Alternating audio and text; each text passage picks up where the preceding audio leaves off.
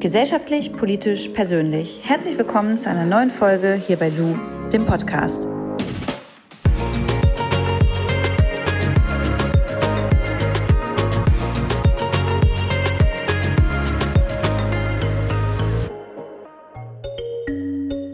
Werbung. Was passiert eigentlich mit dem Geld, das auf unserem Konto liegt? Konventionelle Banken zum Beispiel investieren ja häufig in Kohle oder Rüstung. Wir können auf jeden Fall bei der Wahl unserer Bank einen großen Unterschied machen. Es gibt nachhaltige Banken wie zum Beispiel die Tomorrow Bank und die bietet ein nachhaltiges und digitales Girokonto, welches jede und jeder kostenlos einrichten nutzen kann. Und dort wird uns garantiert, dass alle Gelder zu 100 Prozent in nachhaltige Projekte fließen. Und außerdem wird bei der Zahlung mit der Karte, die man ähm, dann hat, Regenwald im brasilianischen Amazonasgebiet geschützt. Das finde ich persönlich total cool. Und die dazugehörige App bietet halt auch viele coole Features, wie zum Beispiel digitale Spardosen oder ein automatisches Haushaltshandbuch. Und wenn ihr bei der Kontoeröffnung den Code LU, also L-O-U, wie der Podcast eingebt, dann schützt ihr gleich zum Start direkt 500 Bäume. Also checkt's mal ab, geht auf tomorrow.one oder guckt in die Show Notes, da habe ich euch das Ganze auch nochmal verlinkt. Werbung Ende. Heute spreche ich mit Katharina Schulze. Ich nenne sie Katha, Katha Schulze. Ähm, sie ist die Fraktionsvorsitzende der Bayerischen Grünen und dort auch Landtagsabgeordnete. Sie setzt sich total für das Thema Feminismus ein unter anderem, sie setzt sich noch für ganz, ganz andere tolle ähm, Themen ein, aber unter anderem halt auch für Feminismus. Und es soll heute auch darum gehen, denn ich möchte mit ihr über Frauen in der Politik sprechen, weil mir einfach immer wieder auffällt, wenn ich Interviews führe oder im Bundestag bin, dass da echt noch eine Minderheit da ist, ähm, wenn es um weibliche Abgeordnete zum Beispiel angeht. Es geht auch nicht nur um Frauen in der Politik, sondern generell ist das Thema Diversity im Bundestag ein Thema, das auf jeden Fall besprochen werden muss. Und ja, darüber rede ich jetzt mit Katha Schulze und freue mich total, dass sie da ist. Okay, Katha, ähm, wenn du die Möglichkeit hättest, dir einen Feiertag auszudenken, welcher wäre das und um welches Thema würde es sich handeln? Das ist eine super spannende Frage. Ich glaube, ich würde den Weltfrauentag zum Feiertag machen. Sehr schön. Wann hast du das letzte Mal beim Lachen geweint? ähm, ehrlich gesagt, äh, circa vor einer Woche, als ich mit Freunden unterwegs war und ähm, wir so in alte Zeiten abgedriftet sind und uns erinnert haben, wie es früher immer war, äh, dass wir einen äh, berühmten, berüchtigten Lachflash bekommen haben. Inklusive ein paar Tränchen vor Lachen. Der beste Geschmack der Welt ist für dich? Ähm, der beste Geschmack für mich ist, ja, jetzt in den heißen Sommertagen Stracciatella-Eis. Sehr gut. Ja, man muss immer erstmal nachdenken bei den Fragen, aber das sind so Fragen, die man sonst nicht äh, stellt. Deswegen äh, sehr schöne Antworten. Kada, ich habe dich äh, in meinem Intro schon ein bisschen vorgestellt, weiß aber eigentlich gar nicht, seit wann du schon politisch aktiv bist. Geht das schon zurück so in deine Schulzeit? Ja, das werde ich total oft gefragt, weil die Leute, glaube ich, immer so das Gefühl haben, dass wenn jemand in der Politik ist, muss er oder sie das schon seit irgendwie Muttermilch, äh, mit der Muttermilch das irgendwie schon in sich haben.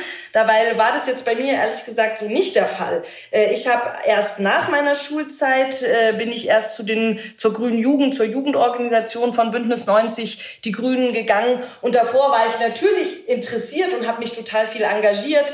Äh, ich war in NGOs aktiv, ich war Schülersprecherin an meiner Schule und ich habe mich halt vor Ort eingebracht, keine Ahnung, war auf Anti-Nazi-Demos, bin gegen den Irakkrieg auf die Straße gegangen mit meiner Schule und all diese Dinge.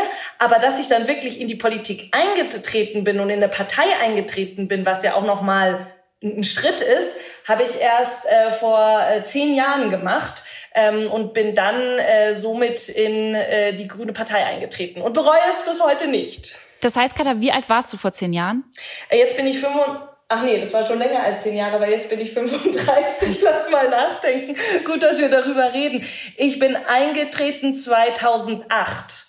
2008. Ah, sind schon zwölf Jahre. Schau an. Ja, gut, dass wir darüber sprechen. 2008 bin ich bei äh, äh der, der der Grünen Jugend eingetreten und 2010 dann bei äh, Bündnis 90 Die Grünen. Das ist vielleicht auch noch ganz interessant für all die, die sich auch mit dem Gedanken der Politik machen, tragen. Man kann entweder sofort bei der Partei eintreten oder man geht erstmal zur Jugendorganisation. Alle Parteien haben auch eine Jugendorganisation. Bei den Grünen heißt es eben Grüne Jugend, bei der SPD heißen die Jusos, bei der Union ist es die Junge Union und bei der FDP sind es die Julis. Also da kann jeder auch so seinen eigenen Einstieg finden. Und ich bin erst nur bei der Jugendorganisation eingetreten, bei, den, äh, bei der Grünen Jugend und dann zwei Jahre später auch bei den Grünen. Und als du damals angefangen hast, dann auch so politisch aktiv zu sein und ähm, auch eingetreten bist. Hast du da das Gefühl gehabt, dass Frauen in der Politik oder in dieser politischen Arbeit, die man da dann ähm, umgesetzt hat, äh, unterrepräsentiert waren? Also das muss man von zwei Ebenen betrachten. In meiner eigenen Partei hatte ich das Gefühl nicht. Äh, das liegt auch daran, dass wir als Grüne ja eine feministische Partei sind. Wir haben ein eigenes Frauenstatut, wie es heißt. Ähm, das kommt einfach äh, von unserer Gründung her. Die Frauenbewegung äh, war es eben ein wichtiger Baustein, ein wichtiger Strang unserer DNA als Partei.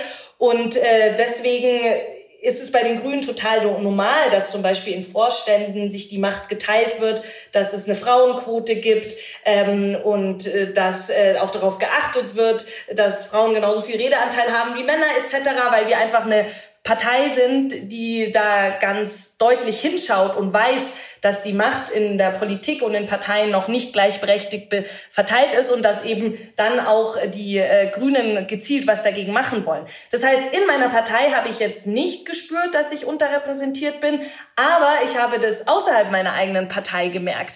Ich bin äh, dann äh, Vorsitzende der Münchner Grünen geworden.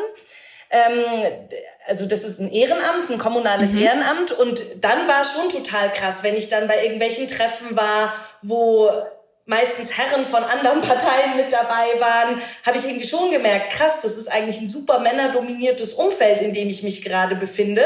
Und dann war es immer irgendwie wieder schön, ähm, bei Treffen zu sein, wo nur Grüne waren oder wo nur grüne Parteimitglieder waren, weil da war es dann mehr bunter und diverser. Also hatte ich das irgendwie so auf zwei Ebenen verspürt. In der eigenen Partei nicht, aber außerhalb sehr wohl. Und dann gerade noch als junge Frau, also sozusagen grün, junge Frau ähm, und politisch, das war manchmal nicht ganz einfach. Und vor allem auch für die anderen, glaube ich, nicht ganz einfach. Und hast du auch aktuell das Gefühl, dass du manchmal von männlichen Kollegen in der Politik, also auch in anderen Parteien, dann ähm, oder vorwiegend in anderen Parteien, äh, ja weniger ernst genommen wirst, weil du eine Frau bist? Oder wird dir zum Beispiel manchmal dazwischen gesprochen?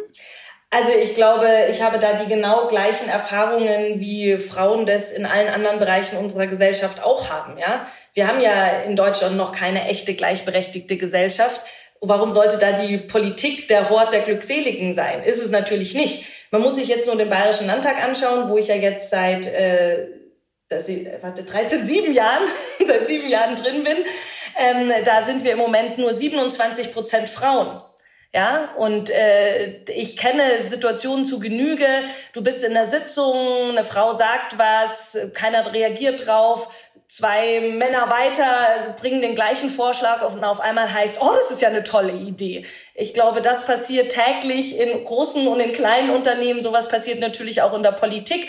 Und natürlich kenne ich so Situationen, dass ich eine Rede halte zum Verfassungsschutzgesetz ähm, und hinterher kommt ein äh, männlicher Kollege zu mir und sagt, nein, das ist aber ein fesches Kleid. Und ich denke mir so, um Gottes Willen, du hättest nie meine männlichen Kollegen gesagt, mein Gott, ist das eine fesche Anzugshose. Nie im Leben hättest du das gesagt. Warum? Ach, krass. Warum beurteilst du mich so und redest nicht über meine Rede und die Inhalte, die ich dort gebracht habe? Und ich glaube, diese kleinen Momente kennt jede Frau. Ja, ähm, besonders dieses aufs Äußerliche dann auch äh, reduziert zu werden. Ja, also genau. Ich glaube, das ist ja, äh, das ist sowohl bei vermeintlichen Komplimenten so der Fall, als auch natürlich bei Hass und Hetze. Ähm, äh, Lu, das kennst du ja wahrscheinlich auch. Äh, egal, was man postet oder was man schreibt, ob man einen tiefen, inhaltlichen Text schreibt oder vielleicht auch einfach nur mal irgendwie ein schönes Bild irgendwie äh, versendet. Es kommt, wenn Hass oder Hetze zurückkommt, dann ist es bei Frauen ganz oft sexualisiert, auf den Körper bezogen. Ähm, und da sieht man, dass selbst im Hass äh, es keine Geschlechtergerechtigkeit gibt. Und musst du dich als Frau dann aber auch, ich meine, du hast es schon so halb beantwortet, aber als Frau besonders in der Politik dann auch mehr beweisen? Also hast du das Gefühl, du musst mehr leisten, eine bessere Rede halten? Ähm, fühlst du dich da manchmal unter Druck gesetzt? Ich bemühe mich, von diesem Druck zu befreien, aber ich bin natürlich von dem nicht komplett frei. Ich glaube, da gilt es in der Politik wie überall anders auch, äh, dass äh, Frauen buchstäblich 120 Prozent bringen müssen oder das Gefühl haben, das bringen zu müssen. Und äh, das äh, habe ich natürlich in meinem bisherigen politischen Werdegang im Bayerischen Landtag und darüber hinaus auch ähm, erlebt, dass man immer irgendwie ja, und das ist, glaube ich, auch oft das Schwierige in der äh, Politik, weil es wird einem ja auch vermeintlich so ein Konformitätsdruck aufgedrückt, mhm. ja, ähm, dass man, was ich schon an Tipps bekommen habe, ich soll langsamer reden, ich soll nicht immer so bunte Kleidchen anziehen, ich soll dieses oder jenes und das fand ich am Anfang als junge Abgeordnete, ich meine, ich war damals 28, überhaupt nicht einfach, sich, sich selber dazu durchzumanövrieren. Aber Katha, die Tipps kamen eher von Männern oder auch von Frauen? Mm, ich würde sagen, sowohl als auch ein bisschen mehr Männer, äh, so dieses, ja, ich, ich zeige jetzt mal, wie das hier so funktioniert. Und ich hatte es einfach total angekotzt, weil ich, ich will mich ja nicht verbiegen, um gute Politik machen zu können. Ich will jetzt nicht irgendwie, ich meine, wer im Hosenanzug rumrennen will, darf gerne im Hosenanzug rumrennen. Ich trage halt gerne irgendwie Kleider. Warum muss ich jetzt hier mich und meinen Style sozusagen verändern? Und ich glaube, dieser Druck, ich glaube aber auch, dass der nicht äh, politikspezifisch ist. Wenn ich mit Freundinnen rede, die in Unternehmen arbeiten, erzählen die mir ähnliche Geschichten. Das ist halt immer so eine Projektionsfläche, du dann auch bist, wie du vermeintlich zu sein hast. Und ich glaube, es ist total wichtig, sich davon irgendwie loszuschwimmen und zu befreien und den eigenen Weg zu gehen. Ähm, und äh, ich meine, konstruktive Kritik sollte man immer annehmen, über die freue ich mich auch immer. Aber wenn man merkt, das ist irgendwie hier weder gut gemeint äh, noch, noch, noch ehrliches äh, Feedback, dann sollte man lieber, finde ich, auf den eigenen Bauch hören und auf das eigene Bauchgefühl und sein eigenes Ding machen. Und nehmen wir jetzt mal an, äh, ich gehe jetzt in die Politik, ich werde jetzt Bundestagsabgeordnete und dann äh, merke ich, hey, das läuft so toll mit meinem Partner, ich möchte jetzt gern ein Kind haben. Wie ist das eigentlich als Politikerin? Wird man da also unterstützt, wenn man schwanger ist? Also wie ist das mit Kita, Betreuung, Mutterschutz? Ähm, ist das genauso, als wenn ich in einem ganz normalen Unternehmen arbeiten würde? Nee, das ist es nicht. Ähm, wenn man Abgeordnete ist, also in deinem Fall, du wärst jetzt Bundestagsabgeordnete, was ich sehr cool fände, ähm, dann äh, hast du erstmal kein Recht auf Elternzeit, wie es andere berufstätige Mütter haben, weil das Mandat, heißt immer so schön, ist eine verfassungsrechtliche Pflicht. Also man kann es annehmen und Bundestagsabgeordnete sein oder man legt, legt es ab und dann ist es man es nicht mehr. Aber man kann in dem Mandat ja nicht irgendwie ähm, vertreten werden. Ich mache mal ein Beispiel. Du wärst jetzt Bundestagsabgeordnete und hättest ein Kind, dann könnte ich ja nicht, könntest du ja nicht zu mir sagen, hey Katha, geh du für mich in die Ausschüsse, weil ich hätte gar kein Recht, in den Ausschuss zu gehen, weil ich bin nicht gewählt. Du bist als Bundestagsabgeordnete gewählt. Und darum ähm, hat man als äh, Abgeordnete eines Landtags oder eines Bundestags keine Elternzeit, sondern äh, man ist sozusagen also man muss es mit seiner eigenen Fraktion, also mit den Kolleginnen und Kollegen ausmachen, wie man es bestmöglichst organisiert. Ich will da jetzt aber gleich mal die Angst nehmen, das kriegt man schon organisiert. Wir hatten in der letzten Legislatur äh, in unserer Fraktion ähm, auch einen Nachwuchs von einer Kollegin und dann haben wir einfach äh, mit ihr abgesprochen, wie lange sie äh, oder wann sie wieder kommen will, wie sie das machen will und dann haben wir sie halt vertreten in, in Ausschüssen und im Plenum war dann halt eine Person weniger. Das hat gut funktioniert. Es kann natürlich manchmal auch spitz auf Knopf Knopf kommen, wenn zum Beispiel eine Regierung nur eine Einstimmenmehrheit hat. Ja, da kommt es dann. Was bedeutet das, Kada? Das bedeutet, äh, dass die Regierung eine Stimme mehr hat als die Opposition. Und wenn sie möchte, dass ihre Gesetzentwürfe und ihre Anträge durchgehen, müssen natürlich immer alle da sein, weil sonst könnte die Opposition, wenn die geschlossen da ist, äh, gegenüber der Regierung die Gesetzentwürfe und den Antrag sozusagen ablehnen. Da ist es okay. natürlich dann wieder eine kniffligere Situation, aber in den allermeisten Fällen äh, muss man dann halt mit seinem Team, mit seinen Kolleginnen und Kollegen das irgendwie bestmöglichst organisieren. Wie stehst du denn jetzt aber dazu? Ich meine, das ist ja jetzt nicht gerade ähm, mutterfreundlich, sagt man das so? Also es ist ja jetzt nicht gerade wirklich kinderfreundlich, das Ganze. Und es ist ja nun oft so, dass die Politik ja eher den Unternehmen auch sagt, Mensch, ihr müsst familienfreundlich sein, ihr müsst ähm, schauen, dass äh, ja auch Mütter und Kinder irgendwie mit abgesichert sind. Und muss das dann nicht eigentlich die Politik vorleben? Also ich äh, glaube, dass es nicht nur nicht mütterfreundlich ist, es ist einfach nicht elternfreundlich, äh, ja, weil es gibt ja auch äh, Kollegen, die mal ein Kind bekommen mhm. und es mag ja vielleicht genau. auch mal den einen oder anderen Mann geben, der auch mal ein bisschen daheim bleiben will. Also das ist einfach, glaube ich, in der heutigen Zeit nicht mehr ganz so lebensreal. Und vor allem, wenn man darüber redet, dass man möchte, dass die Parlamente im Querschnitt unserer Gesellschaft sind, Verschiedenheit, Diversity, verschiedene Backgrounds, verschiedene Berufsgruppen, verschiedene Geschlechter, dann muss da, glaube ich, einiges geschehen. Darum bin ich ein großer Fan davon, äh, dass es Kinderbetreuung äh, in den Parlamenten gibt. Da entwickelt sich jetzt so langsam was. Ähm, und das ist natürlich auch, ich weiß nicht, ob du es mitbekommen hast, das war im Thüringer Landtag, da hat meine Kollegin, die Madeleine Henfling, ist auch eine grüne Abgeordnete, ihr schlafendes Baby, muss man sich mal vorstellen, mit in den Plenarsaal genommen. Also sie ist in die Sitzung gegangen, ihr Baby hat geschlafen, sie hat es auf dem Arm mitgenommen. Und dann mhm. hat der Landtagspräsident sie des Saales verwiesen, äh, weil äh, Babys ja nichts in einem, in einem Plenarsaal zu tun haben das gab zu Recht einen riesen Aufschrei, weil sorry, warum kann man das schlafende Kind nicht mit zur Abstimmung nehmen?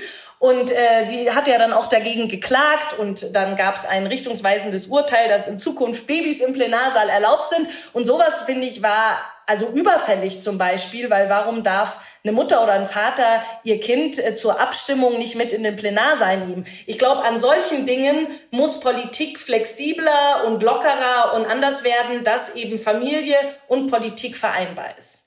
Ja, weil wenn du mir das so erzählst, hört sich das immer noch so mega oldschool an und auch so krass konservativ tatsächlich. Und wir haben ja heutzutage einfach auch durch diese ganze Digitalisierung und ganz neue Weichen, die gestellt werden können, einfach sau viel Möglichkeiten. Und ähm, wie du schon gesagt hast, so unser Lebensstil verändert sich ja auch und äh, besonders die Politik, die ja eigentlich so das vorleben muss oder auch den, den Durchschnitt der Bürgerinnen und Bürger gibt, die muss es ja irgendwie vorleben können. Also von daher, ähm, da auch vielleicht mal gleich zu meiner da gleich mal zu meiner nächsten Frage.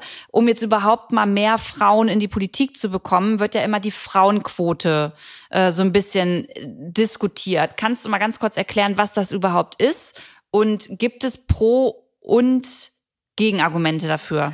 Ja, also ich bin ein großer Fan von der Frauenquote. Ähm, ich bezeichne mich auch gerne als Quotenfrau. Ich habe damit überhaupt gar kein Problem. Denn was bedeutet die Quote?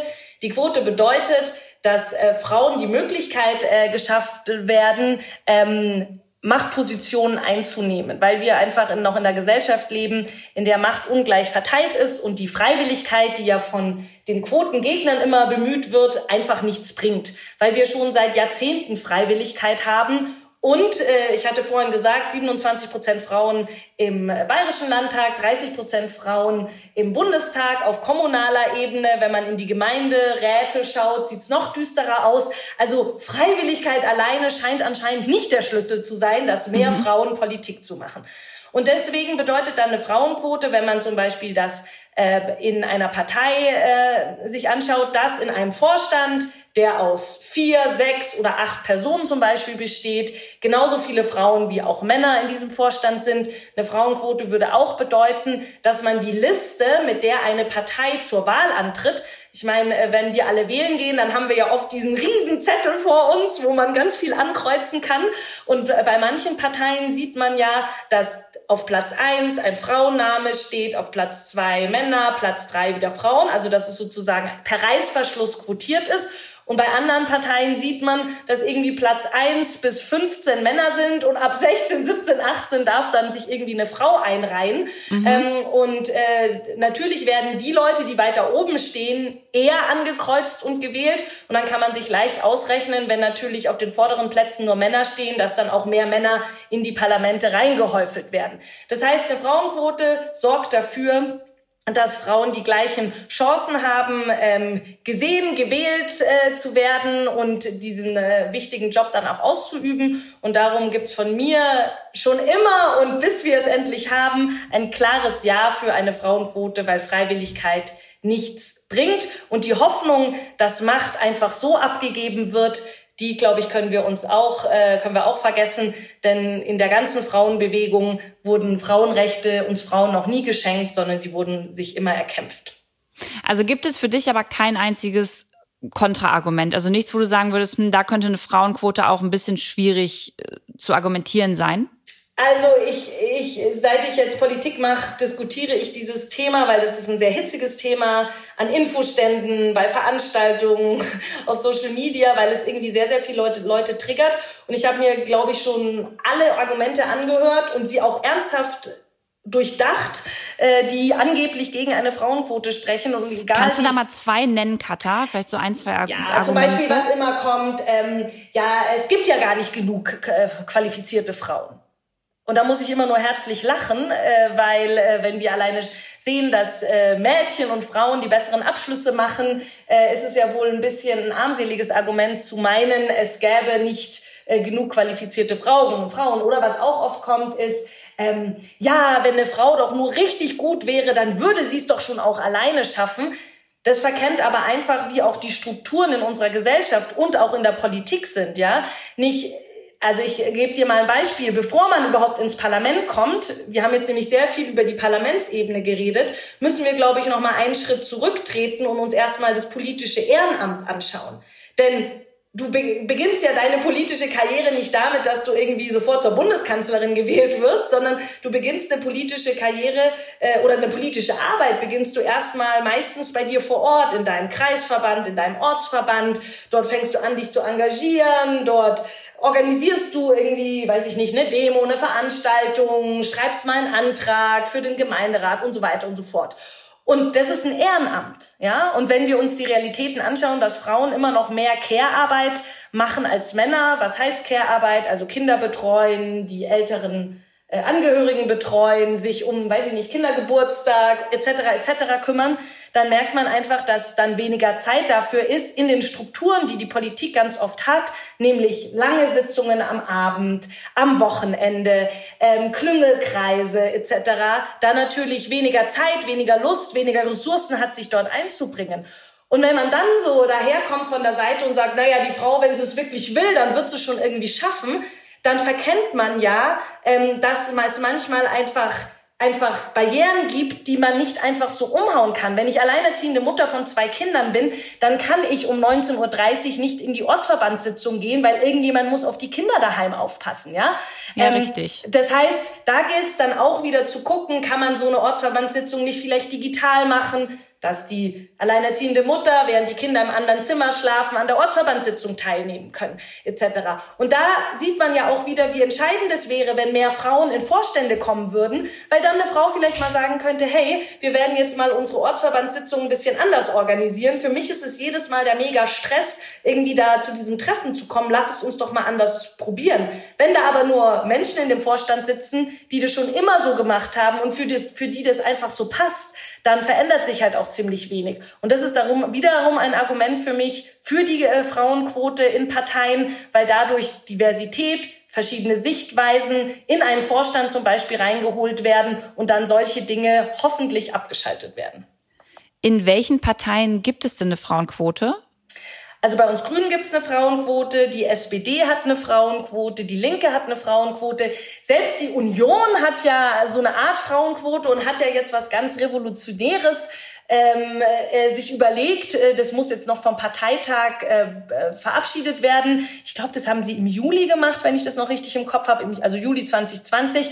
Da hat sich die CDU-Spitze auf eine Frauenquote geeinigt und hat gesagt, bis 2025 möchten sie eine verbindliche Frauenquote von 50 Prozent äh, in ähm, Vorständen. Ähm, ich bin gespannt, ob äh, die Basis sozusagen dem äh, zustimmt, denn bei der Union haben wir ja die Debatte schon sehr, sehr oft. Es flackerte immer mal wieder auf, wir wollen eine Frauenquote und dann wurde es wieder niedergeschlagen, dann eine halbe Frauenquote, wieder niedergeschlagen und da gibt es ja schon länger so eine Debatte, aber äh, wenn jetzt deren nächster Parteitag ist, kann ich nur empfehlen, genau hinzugucken und zu schauen, ob die diesem Vorschlag der CDU-Spitze folgen und so eine 50 Prozent Frauenquote bis 2025 einführen. Wenn, hier sind jetzt ja wahrscheinlich auch überwiegend viele Zuhörerinnen gerade in dieser Folge dabei, ähm, die vielleicht auch Bock haben, sich wirklich politisch mehr einzusetzen, die aber auch schon in Anführungszeichen vielleicht 25, 28 oder 30 sind. Was kannst du denen mit auf dem Weg geben? Wie fängt man dann am besten an, sich politisch einzusetzen und vielleicht auch noch mal, ist es dann zu spät, schon ein politisches Amt anzustreben oder kann man auch da sagen, hey, jetzt lege ich richtig los? Nein, es ist auf keinen Fall zu spät. Ich meine, das ist ja gerade das Schöne an der Demokratie, dass alle Menschen Politik machen können. Du musst nicht was Besonderes studiert haben, du musst keine besondere Ausbildung haben, äh, sondern Demokratie sagt, äh, one man, one woman, one vote und jede und jeder kann per se auch erstmal ähm, gewählt werden in ein Parlament hinein. Wichtig ist natürlich, sich erstmal eine Partei auszusuchen, die zu einem am besten passt. Ich habe da immer den persönlichen Tipp, äh, dass äh, man nach den Werten gehen sollte. Also welche Partei vertritt am ehesten deine persönlichen Werte? Was ist dir besonders wichtig und wo siehst du diese Werte am besten vertreten? Und dann ähm, gilt es einfach reinzuspringen, sich zurechtzufinden, sich das anzuschauen, zu gucken auch, was ist meine Leidenschaft, was treibt mich an, bin ich die begeisterte Bildungspolitikerin, will ich was am Bildungssystem verändern? Oder interessiert mich äh, Außenpolitik? Oder finde ich es total wichtig, dass wir ähm, eine andere Finanzpolitik haben oder ist mir, weiß ich nicht, Tierschutz besonders wichtig oder, oder, oder. Und dann zu gucken, ähm, wie ich da äh, meinen Weg äh, durchgehen kann. Also das ist sozusagen das Organisatorische. Finde deine Partei, geh mal zu deinem Ort, geh zu deinem Kreisverband, äh, such, finde dich dort zurecht und gib dir da auch einfach ein bisschen die Zeit, weil wie überall dauert es immer ein bisschen, bis man die ganzen Abkürzungen gecheckt hat, bis man alle ein bisschen so kennengelernt hat und so weiter und so fort. Also das gilt in der Partei genauso wie es natürlich auch in anderen Organisationen oder ähm, Gruppen, wo man neu reinkommt, ist. Und den, mein persönlichen Tipp, den ich noch hätte, ähm, muss ich ein bisschen ausholen, weil ich finde, das verdeutlicht das sehr, sehr gut. Also ich habe angefangen, Politik zu machen vor jetzt mittlerweile zwölf Jahren und mir wurde ganz oft nach Vorträgen gesagt, ich würde zu schnell reden, ich würde zu viel mit meinen Händen gestikulieren, ich würde immer so Grimassen mit meinem Gesicht machen. Außerdem würde ich zu viele englische Wörter angeblich einfließen lassen. Und es hat mich am Anfang irgendwie schon so beschäftigt, weil ich, ich auch jemand bin, der konstruktive Kritik gerne annimmt. Und dann habe ich mir mal gedacht, so verdammt, muss ich das irgendwie anders machen? Und dann habe ich mal bei einem Vortrag probiert, langsamer zu reden. Und ich stand da und dachte mir, oh Gott, ich bin das nicht, ich schlaf ein, meine Zuschauerinnen und Zuschauer schlafen ein. Das geht so nicht. Fuck it, ja, ich, ich, ich kann nicht reden äh, langsam und so, so bin ich einfach nicht. Ich ja, vor so, allem Dingen musst du ja noch du bleiben. Genau, genau. Ne? Ich möchte, ich mache so Politik, wie, wie ich das empfinde und wie ich ähm, rede. Und dann habe ich halt einfach äh, das so weitergemacht und äh, ich war 2018 Spitzenkandidatin bei der bayerischen Landtagswahl für uns Grüne. Wir haben 17,6 Prozent geholt, sind jetzt zweitstärkste Kraft, unser bestes Wahlergebnis ever. Und äh, der Verband der Redenschreiber hat dann in der Zeit die beste Rednerin oder den besten Redner gekürt in dieser Landtagswahl. Und ich bin auf Platz eins gewählt worden, nach mir Markus Söder. Ähm, und unter anderem hat der Verband der Redenschreiber in seiner Begründung äh, gesagt, äh, ich habe deswegen diese Auszeichnung bekommen, weil ich bei mir geblieben bin. Weil ich so geredet habe, Schön. wie es zu mir und meiner Person passt. Und das war so ein bisschen mein, ja, Schade, dass ich mir diese ganzen Männernamen nicht aufgeschrieben habe, die mir damals alle gesagt haben, dass ich falsch, angeblich falsch reden würde. Denen hätte ich nämlich gerne dieses Foto mit diesem Award geschickt, um zu zeigen, schau, ähm, man muss es einfach äh, so machen, wie man selber ist. Und deswegen wäre mein, mein wichtigster Rat an alle, die Lust haben, in die Politik äh, zu gehen, you have to do it your way. So wie du bist, ist es genau richtig. Und so wie du bist, wirst du deinen Ort in einer Partei finden, wo du Impact haben kannst. Sei es in der Satzungskommission, weil du super formulieren kannst und dann im nächsten Wahlprogramm äh, mithilfst, das zu schreiben. Oder als Organisatorin für die großen Demos, weil du einfach super dabei bist, Menschen zusammenbringen oder auf der nächsten Liste für das Europaparlament, weil du drei Sprachen sprichst und äh, äh, dein Herz europäisch tickt und du genau dorthin geschickt werden musst. Wenn man bei sich bleibt und seinen eigenen Weg geht, dann funktioniert es auch. Oh, ich glaube, schöner könnte ein Schlusswort für das Thema Frauen in der Politik und irgendwie äh, Empowerment und Motivation gar nicht sein. Finde ich, also bin ich bin ich total bei dir und genau diese Situation, von der du erzählt hast, ähm, mit der Art und Weise, wie du sprichst und redest, die hatte ich letztens auch. Da hat mich ein, äh, ein ein männlicher Journalist äh, tatsächlich kritisiert dafür, wie ich äh, Interviews führe, öffentlich. Also er hat mir es nicht privat gesagt, sondern öffentlich äh, die, diese Debatte geführt. Und ähm, das hat mich total verunsichert. Aber im Nachhinein, und das sehe ich genauso wie du, muss ich halt total bei mir bleiben. Und ja. Leute hören mir wahrscheinlich zu, weil ich so mache, wie ich es mache. Und so ist es bei dir auch. Und von daher an alle, die hier zuhören, genau so auf jeden Fall machen, euer Ding machen und auch auf gar keinen Fall dabei äh, zu sehr verbiegen lassen, beziehungsweise gar nicht verbiegen lassen. Genau, you have to do it your way. So ist es. Katha, hast du abschließend noch einen Buch, Podcast, Filmtipp, wenn man sich mit Politik mehr beschäftigen möchte? Den oder das du empfehlen würdest? Also ähm, ich habe erst vor kurzem äh, Knock Down the House äh, auf Netflix äh, angeschaut. Da geht's um AOC, ähm, wie sie ihren Weg äh, in die Politik gemacht hat. Und es ist so inspiring und so wunderbar. Ähm, da fällt mir jetzt gerade spontan ein, weil ich habe das vor ein paar Tagen angeschaut und war hin und weg. Ähm, sie ist ja eh eine super coole Frau und Politikerin und ist ihren Weg gegangen. Also wer so eine äh, Empowerment, tolle Zeit auf der Couch haben will und danach Bock hat, sich selber zu enga äh, engagieren, äh, den Film kann ich auf jeden Fall, oder die Doku kann ich auf jeden Fall empfehlen. Das ist doch schön. Vielen Dank, Katha. Danke für das Gespräch. Das war super interessant. Ähm, ich wünsche dir ja weiterhin viel Erfolg. Man hört sich bestimmt auf jeden Fall äh, ganz bald mal wieder. Und äh, liebe Grüße in den Süden. Alles klar. Danke dir und liebe Grüße nach Berlin. Danke. Ciao, ciao.